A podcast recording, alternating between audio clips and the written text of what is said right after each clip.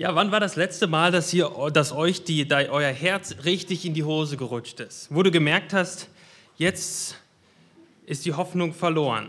Jetzt das, worauf du gehofft hast, das wird nicht eintreten. Bei mir war das äh, das erste Mal, als ich mich für meine Green Card in Amerika beworben habe. Wir haben, für die, die das nicht wissen, wir, meine Frau und ich, meine Frau ist Amerikanerin und wir haben in Amerika gelebt und ich wollte gerne arbeiten ein bisschen neben dem Studium und musste mich dafür für eine, um eine Green Card bewerben. Und da haben wir über 1000 Dollar ausgegeben und ganz, ganz viele Anträge gestellt und ganz lange gewartet. Und dann ganz am Ende kommt ein Interview mit, einem, mit jemandem von, von Homeland Security und der Einwanderungsbehörde. Und wir gehen dahin und er fragt mich so, wie ich heiße und ein paar Nummern, um mich zu finden im System. Und dann sagt er, oh, ich sehe hier, Sie haben das Land verlassen. Ich sage, ja haben Sie denn dieses Formular ausgefüllt? Ich sage, nee. Ja, damit haben Sie den ganzen Prozess gecancelt. Ich kann nichts mehr für Sie tun. Auf einmal standen wir da. Es war eine Minute lang, war dieses Interview zugange. Tausende von tausend Dollar investiert und alles innerhalb von einer Frage weg. Und dann sind wir nach Hause gefahren. Hoffnung zerstört. Und heute in unserem Bibeltext begegnen wir Menschen, die in kürzester Zeit emotional ziemlich durchgeschüttelt werden. Wir begegnen Menschen, die in ihrer emotionalen Achterbahnfahrt aber Jesus weiter vertrauen. Und es geht nicht um so triviale Sachen wie eine Green Card, sondern es geht um Leben und Tod, um Krankheit und Gesundheit. Und wir, die wir heute diesen Text lesen und uns anschauen, wir dürfen von dem Text lernen, wie am Ende unser Glaube sich auszahlen wird, unser Glaube an Jesus sich auszahlen wird. Lasst uns gemeinsam den Text lesen aus Markus 5, die Verse 21 bis 43. Markus 5, die Verse 21 bis 43. Und als Jesus im Schiff wieder ans jenseitige Ufer hinübergefahren war, versammelte sich eine große Volksmenge bei ihm und er war am See. Und siehe, da kam einer der Obersten der Synagoge namens Jairus und als er ihn erblickte, warf er sich ihm zu Füßen. Und er bat ihn sehr und sprach, mein Töchterlein liegt in den letzten Zügen, komme doch und lege ihr die Hände auf, damit sie gesund wird und am Leben bleibt. Und er ging mit ihm. Und es folgte ihm eine große Menge nach und die bedrängten ihn. Und da war eine gewisse Frau, die hatte seit zwölf Jahren den Blutfluss. Und sie hatte viel erlitten von vielen Ärzten und all ihr Gut aufgewendet, ohne dass es ihr geholfen hätte. Es war vielmehr noch schlimmer mit ihr geworden. Und als sie nun von Jesus hörte, da kam sie unter dem Volk von hinten heran und rührte sein Gewand an. Denn sie sagte sich, wenn ich nur sein Gewand anrühre, so werde ich geheilt. Zugleich vertrocknete der Quell ihres Blutes und sie merkte es am Leib, dass sie von der Plage geheilt war. Jesus aber, der in sich selbst erkannt hatte, dass eine Kraft von ihm ausgegangen war, wandte sich sogleich inmitten der Menge um und sprach, wer hat mein Gewand angerührt? Da sprachen seine Jünger zu ihm, du siehst, wie das Volk dich drängt, und du sprichst, wer hat mich angerührt? Und er sah sich um nach der, die das getan hatte. Aber die Frau kam mit Furcht und Zittern, weil sie wusste, was an ihr geschehen war, und warf sich vor ihr nieder und sagte ihm die ganze Wahrheit. Er aber sprach zu ihr, Tochter, dein Glaube hat dich gerettet. Geh hin im Frieden und sei von deiner Plage gesund. Während er noch redete, kamen etliche von den Leuten des Obersten der Synagoge und sprachen, Deine Tochter ist gestorben. Was bemühst du den Meister noch? Sobald aber Jesus das Wort hörte, das sie redeten, sprach er zum Obersten der Synagoge, Fürchte dich nicht, glaube nur.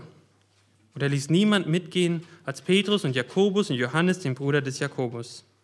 Und er kommt in das Haus des Obersten der Synagoge und sieht das Getümmel, wie sehr sie weinten und heulten, und er geht hinein und spricht zu ihnen, was lärmt ihr so und weint? Das Kind ist nicht gestorben, sondern es schläft. Und sie lachten ihn aus. Nachdem, aber alle, nachdem er aber alle hinausgetrieben hatte, nahm er den Vater und die Mutter des Kindes mit sich und die, welche bei ihm waren, und ging hinein, wo das Kind lag. Und er griff die Hand des Kindes und sprach zu ihm, Talita Kumi, das heißt übersetzt, Mädchen, ich sage dir, steh auf. Und sogleich stand das Mädchen auf und ging umher. Es war nämlich zwölf Jahre alt. Und sie gerieten außer sich vor Staunen. Und er gebot ihnen ernstlich, dass es niemand erfahren dürfe und befahl, man solle ihr zu essen geben. Soweit unser Text für die heutige Predigt. Und ich glaube, der Hauptgedanke in diesem, diesem Text ist, dass wir etwas über Glauben lernen. Echter Glaube an Jesus führt zu Jesus, bleibt bei Jesus und wird von Jesus nie enttäuscht. Echter Glaube an Jesus führt zu Jesus, bleibt bei Jesus und wird von Jesus nie enttäuscht. Und um wieder ein bisschen reinzukommen, auch in das Markus-Evangelium, die letzte Predigt ist ja auch schon wieder einen Monat her in unserer Predigtreihe. Was war nochmal das Ziel von Markus? Und wir lesen ganz am Anfang vom Evangelium, dass, dass Markus sagt, ich schreibe euch das Evangelium, die gute Nachricht von Jesus Christus, dem Sohn Gottes. Und wir haben schon darüber nachgedacht, es gibt eine große Zweiteilung im Markus-Evangelium. Die erste Hälfte bis etwa Mitte Kapitel 8 da stellt uns Markus Jesus vor als den mächtigen Sohn Gottes, der alles in der Hand hat. Derjenige, der Dämonen austreiben kann, der Krankheiten heilen kann, der Sünden vergeben kann. Und dann in der zweiten Hälfte des Markus-Evangeliums, ab etwa Kapitel 8, Vers 26, macht, macht Markus deutlich, dass, es nicht nur, dass, dass Jesus nicht nur der allmächtige Sohn Gottes ist, sondern auch der gehorsame Sohn Gottes, der sein Leben im Gehorsam gegenüber Gott und für das Wohl der Menschen am Kreuz hingeben wird. Und in der ganzen Zeit, in der ganzen Zeit, wo Jesus auftritt, lautet die Botschaft, und das lesen wir in Kapitel 1, Vers 15, die Zeit ist erfüllt und das Reich Gottes ist nahe, tut Buße und glaubt an das Evangelium. Und so konfrontiert uns Markus an jeder Stelle des Evangeliums mit diesem Jesus und fordert uns heraus, wie, wie stehst du zu Jesus? Glaubst du ihm oder lehnst du ihn ab? Und dann, dann dürfen wir nicht nur lernen, wer Jesus ist im Evangelium, wir lernen ja auch von anderen Personen im Evangelium, wie sie auf Jesus reagiert haben. Und da haben wir diejenigen, die ihm glauben und vertrauen und diejenigen, die ihn ablehnen. Wir können von diesen Menschen auch lernen. Und heute, heute in unserem Text dürfen wir wieder über die Allmacht von Jesus staunen. Ja, Jesus tut wieder Wunder. Aber wir dürfen auch lernen, was es bedeutet, richtig auf Jesus zu antworten, Jesus zu glauben, Jesus zu vertrauen. Was für eine dramatische Geschichte, oder?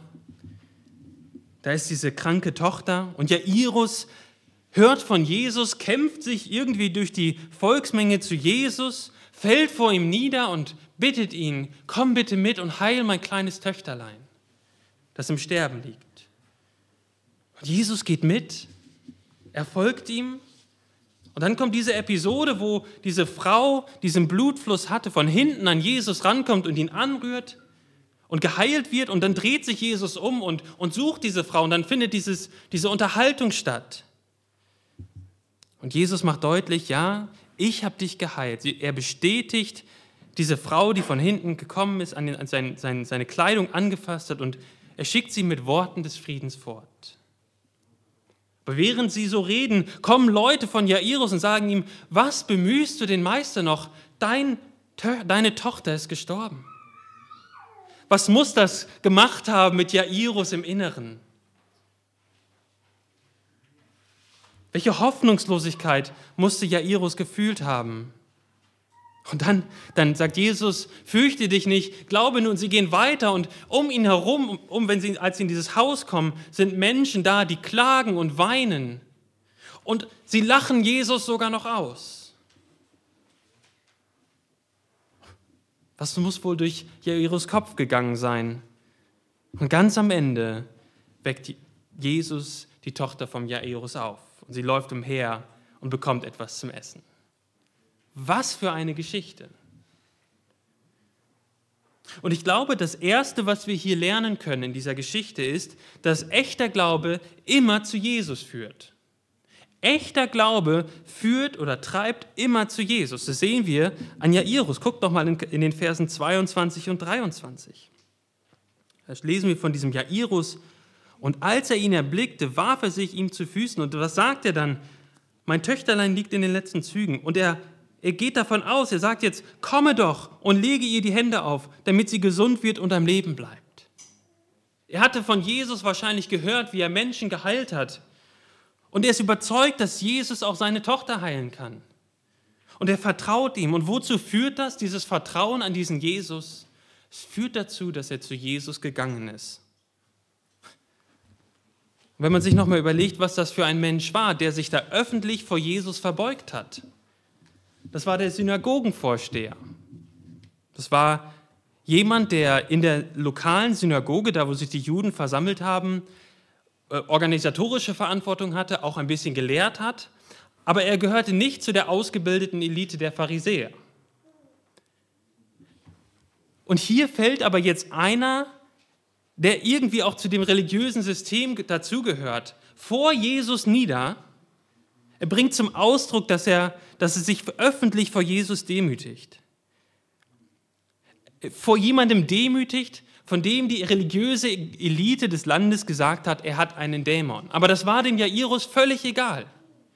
Es war ihm egal, was die anderen Menschen, auch seine Vorgesetzten vielleicht gesagt hatten. Er wusste, Jesus kann meine Tochter heilen und deswegen gehe ich zu Jesus. Genauso die Frau. Was für eine verzweifelte Frau. Wir lesen das in den Versen 25 und 26. Seit zwölf Jahren hatte sie diesen Blutfluss und war damit unrein in dem damaligen Denken. Sie durfte eigentlich gar nicht unter Leute gehen. Sie durfte nicht normal einen Job ausüben. Sie durfte nicht in den Tempel gehen. Sie war eine Ausgestoßene für zwölf Jahre lang. Sie hat viel erlitten, lesen wir in Vers 26, von vielen Ärzten und sie hat all ihr Gut aufgewendet und es hat nichts geholfen. Im Gegenteil, es ist immer noch viel schlimmer geworden. Und sie hört von diesem Jesus irgendwie und dann lesen wir in Vers 28, wie sie sagt, wenn ich nur sein Gewand anrühre, dann werde ich geheilt.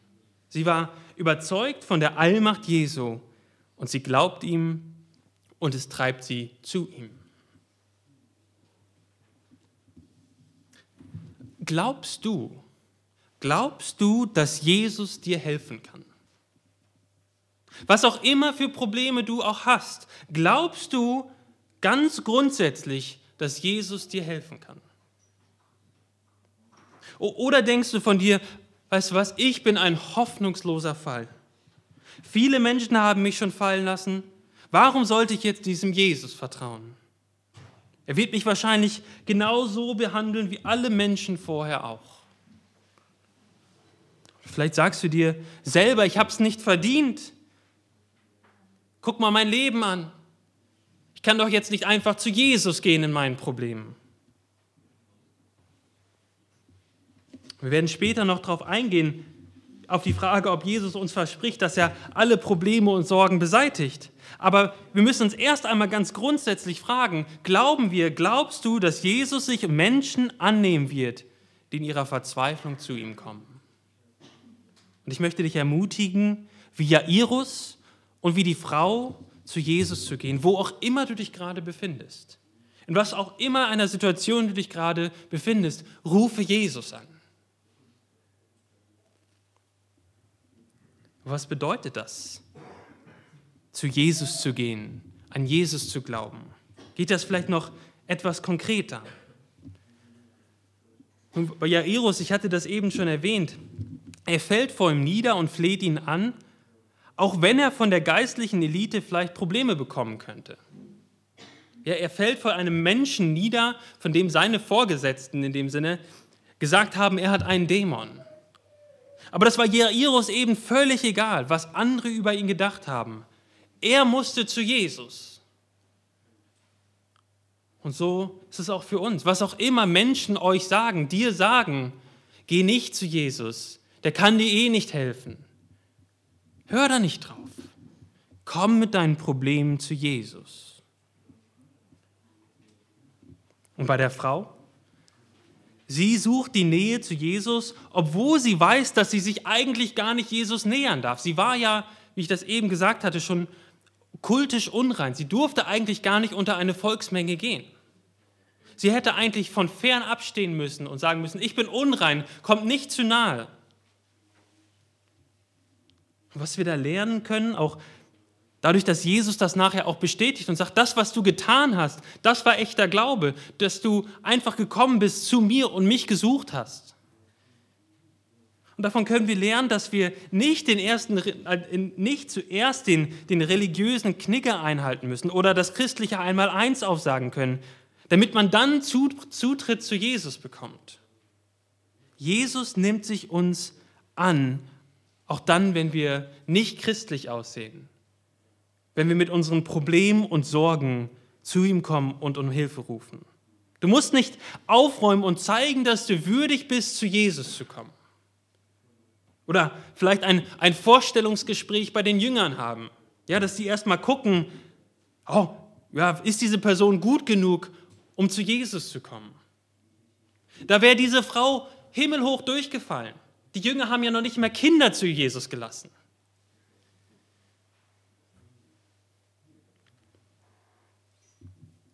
Die Frau, sie geht direkt zu ihm, erfährt Heilung und auch Zustimmung von Jesus für ihr Tun.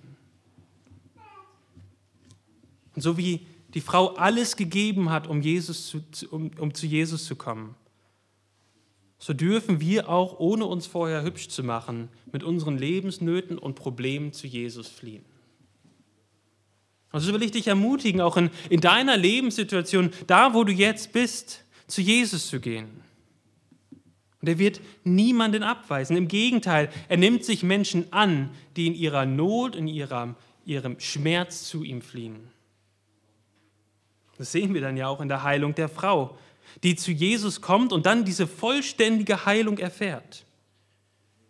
Aber am Anfang weiß das niemand, niemand außer sie selbst und Jesus. Aber Jesus hat ein Verlangen danach, das öffentlich zu machen. Und so dreht er sich um und fragt, wer hat mein Gewand angerührt? Ich glaube, es gibt zwei Gründe dafür, warum Jesus das gemacht hat und diese Frau sucht. Und das eine ist, damit er, er wollte deutlich machen, dass durch den einfachen Glauben an Jesus die Heilung passiert ist. Sie musste nichts anderes machen, außer zu Jesus zu kommen.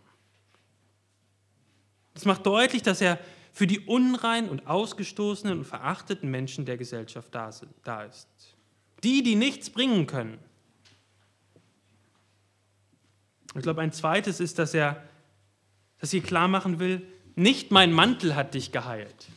Ja, nicht, weil, du, weil mein Mantel irgendwie eine besondere Magie hat. Nein, nein, nein. Ich, Jesus, ich selbst habe dich geheilt. Und so dürfen wir lernen in unserem ersten Punkt, dass sowohl Jairus als auch die Frau an Jesus geglaubt haben. Sie haben vertraut, dass Jesus sie heilen kann, dass Jesus ihnen helfen kann. Und es zeigt sich darin, dass es sie zu Jesus treibt. Sie suchen Jesus. Und das darf eine Einladung für dich und mich sein, auch in unseren ganz realen Problemen zu Jesus zu gehen. Und das Zweite, was wir lernen können, ist, dass echter Glaube bei Jesus bleibt. Und das sehen wir ganz, ganz besonders bei dem Jairus. Ja, weil die Leute von Jairus kommen in, diese, in dieses Gespräch zwischen Jesus und der Frau und sie sagen, deine Tochter ist gestorben. Was bemühst du noch den Meister?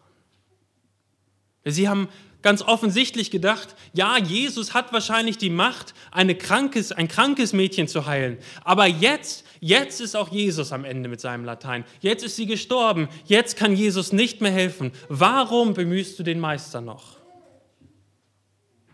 Was ist wohl in Jairus abgegangen? Er war mit seinem Glauben zu Jesus gekommen und er war auf dem Weg mit Jesus zu seinem Haus und jetzt das.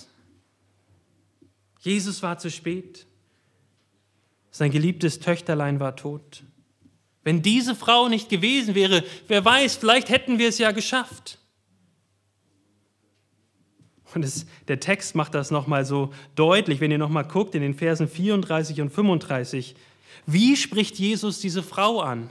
Er sagt, er aber sprach zu ihr, Tochter, dein Glaube hat dich gerettet.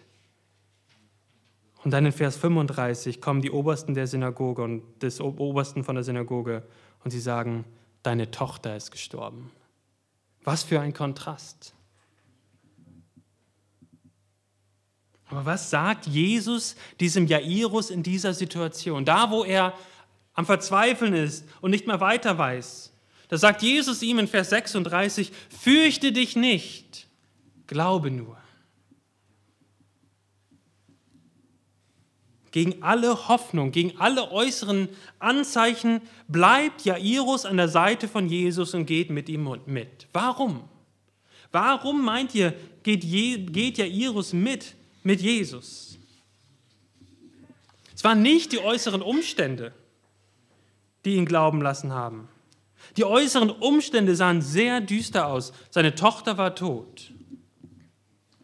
Aber er bleibt bei Jesus und glaubt ihn, weil er mehr auf die Taten und Worte von Jesus vertraut hat als auf die äußeren Umstände. Es wird ja eigentlich, es wird im Laufe der Geschichte immer, immer, immer stärker. Dann kommen sie in dieses Haus und dann ist dieses laute Klagen und Weinen und Geheule. Aber Jairus hält anscheinend oder hält weiter an Jesus fest. Und dann Vers 39 und 40 lesen wir sogar, wie die Menschen Jesus auslachen. Wie viele Gründe sind Jairus um die Ohren geflogen, Jesus wegzuschicken, zu sagen, danke, dass du dich bemüht hast, aber jetzt will ich alleine trauern und nicht weiter und wieder enttäuscht werden. Aber das macht Jairus nicht. Er hält weiter fest und bleibt bei Jesus. Ist das nicht auch so bei uns?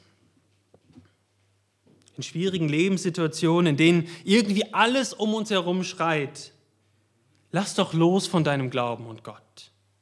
Es macht keinen Sinn. Und dann stehen diese Lebenssituationen da, auch mit ihren Predigern, die dir zupredigen. Sie predigen Dinge wie, wenn Gott dich liebt, dann. Oder Gott ist zu weit weg, um sich um deine Belange zu kümmern. Guck dir doch mal die Situation an. Oder Gott gibt es nicht. Du musst aus dir selbst die Kraft finden, durch diese Situation zu gehen. Das ist die eine Seite, die Lebenssituation, mit denen wir konfrontiert werden. Und auf der anderen Seite steht Jesus, seine Taten in der Vergangenheit und seine Versprechen in der Gegenwart. Und wie schnell sind wir versucht loszulassen? Wie schnell sind wir versucht, den Lebenssituationen und den Predigern der Lebenssituation mehr zu glauben, als das, was Jesus uns versprochen hat. Vielleicht nicht öffentlich, dass wir sagen, wir schmeißen den ganzen christlichen Glauben über den Haufen.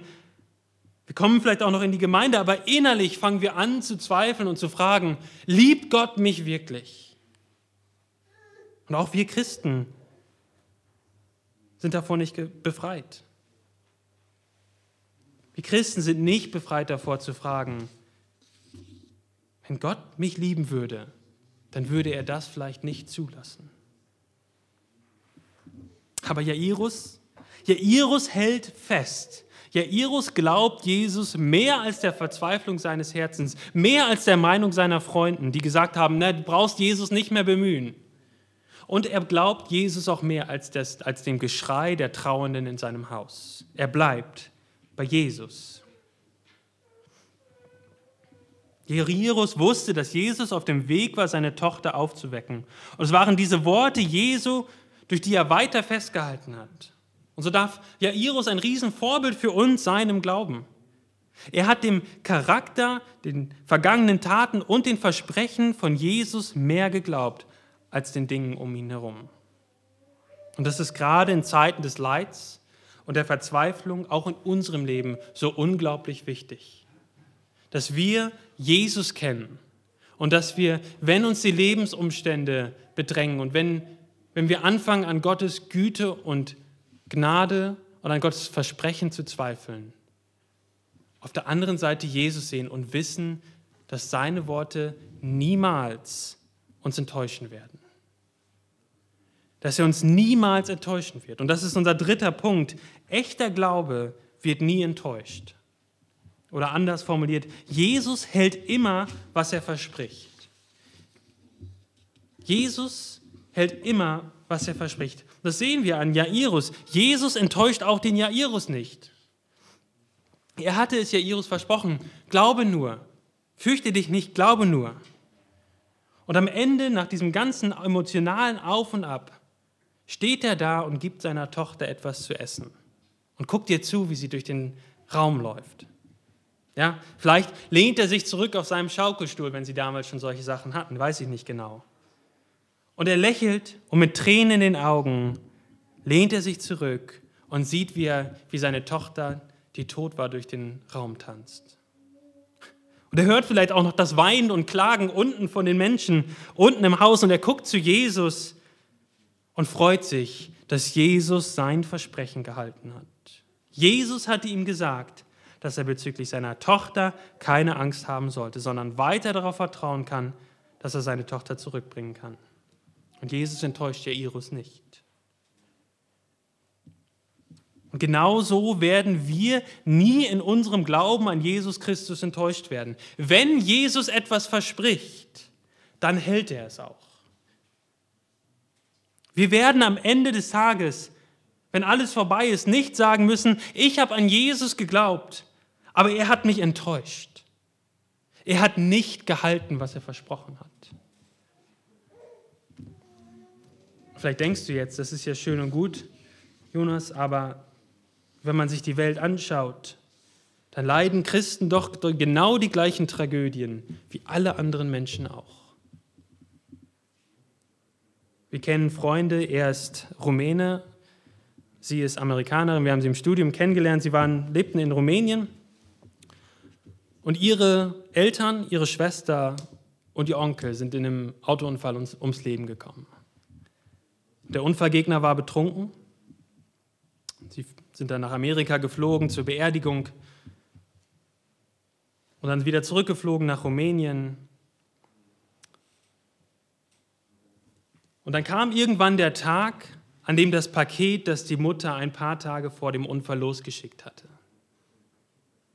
Und unsere Freundin schrieb, das war der Tag, vor dem ich mich in den letzten Wochen am meisten gefürchtet habe. Das Paket, was die Mutter ein paar Tage vor dem Unfall losgeschickt hat. Wir waren Christen.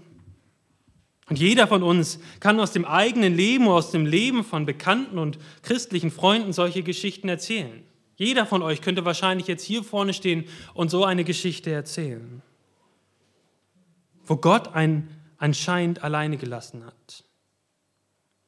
Wir Christen, wir sind Realisten. Wir wissen, dass, es auf dies, dass wir auf dieser Welt enttäuscht werden. Wir wissen, dass durch diese Welt, durch den Sündenfall in allen Bereichen ein ganz tiefer Riss entstanden ist. Und die Auswirkungen des Sündenfalls werden auch keinen Halt machen vor Christen. Christen verlieren ihre Häuser durch Stürme, Christen erleben Fehlgeburten, Christen, wie es bei meinem Theologieprofessor passiert ist, überfahren ihre eigenen Kinder in der Auffahrt. Christen können auch psychisch krank werden und nirgends wird uns in der Bibel versprochen, dass wir nicht krank werden.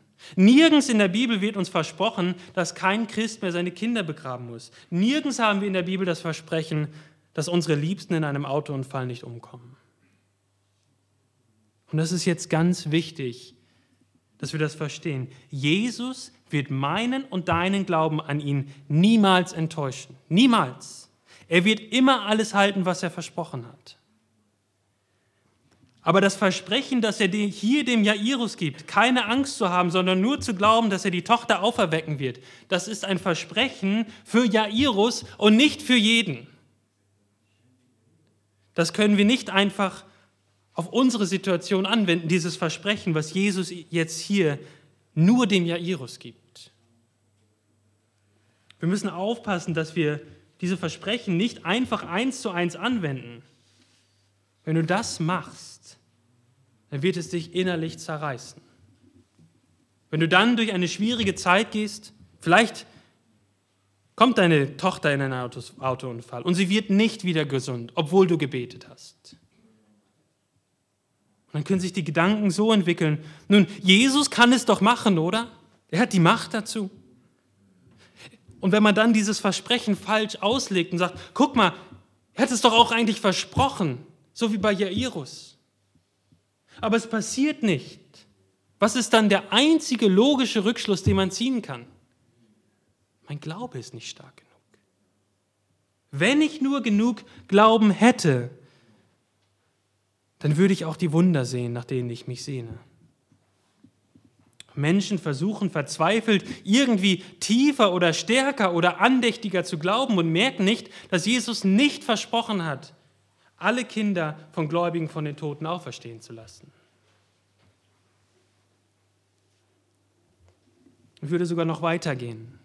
Es ist eine teuflische Lehre, Menschen zu sagen, dass das große Wunder im Leben passiert, wenn sie nur genug glauben.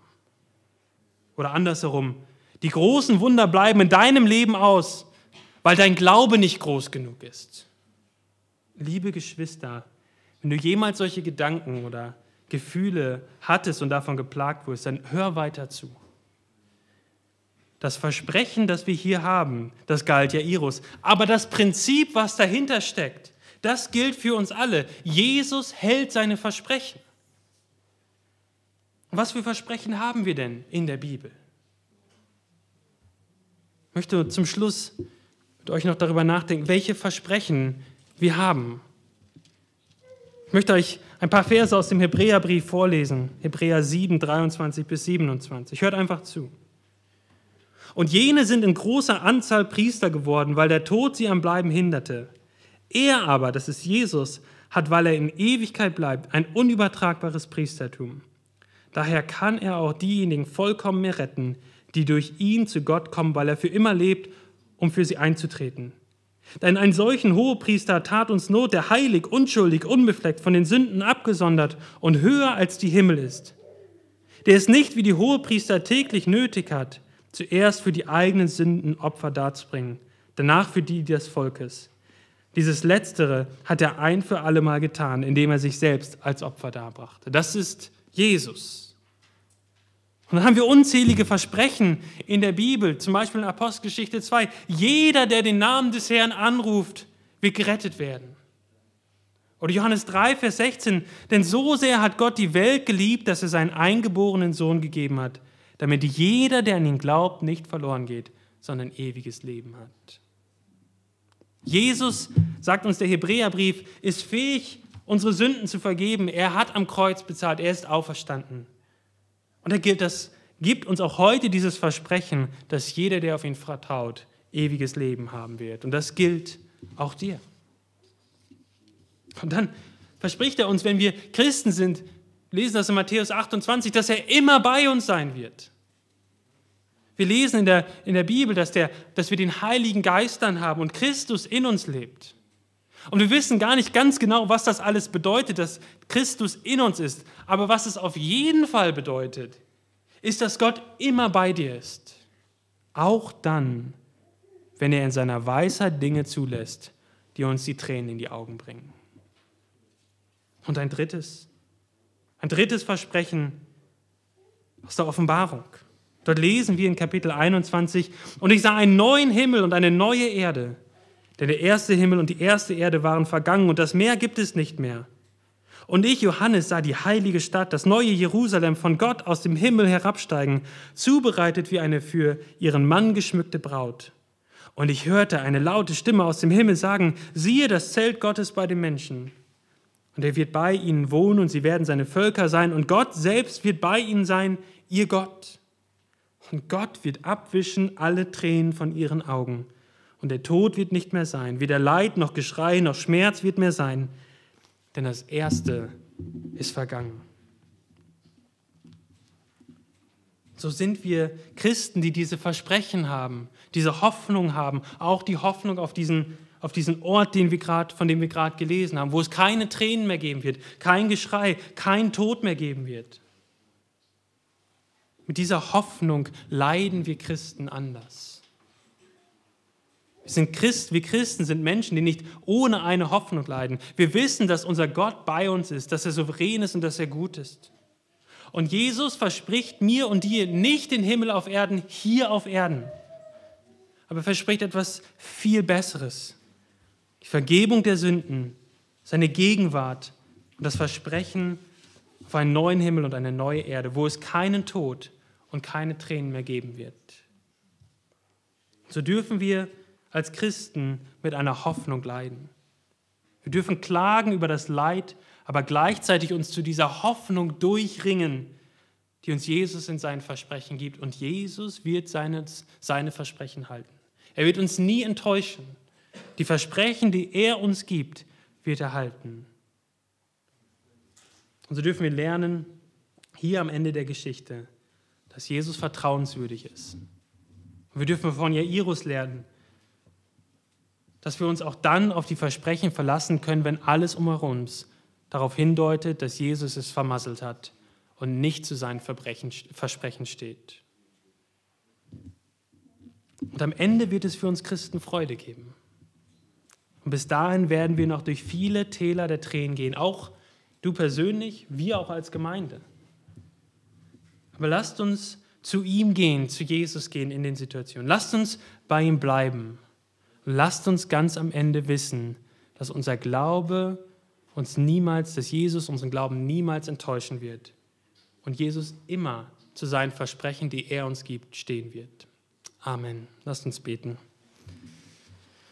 Himmlischer Vater, wir danken dir für dein Wort, danken dir für die Versprechen, die du uns gegeben hast und bitten dich, dass diese Versprechen ganz tiefen äh, Ballast in unserem Kiel sind, dass wenn wir durch die Stürme unseres Lebens fahren, dass sie uns aufrecht halten, dass wir leiden, und klagen, aber dass wir mit einer ganz tiefen Hoffnung klagen und wissen, dass du einmal alles gut machen wirst.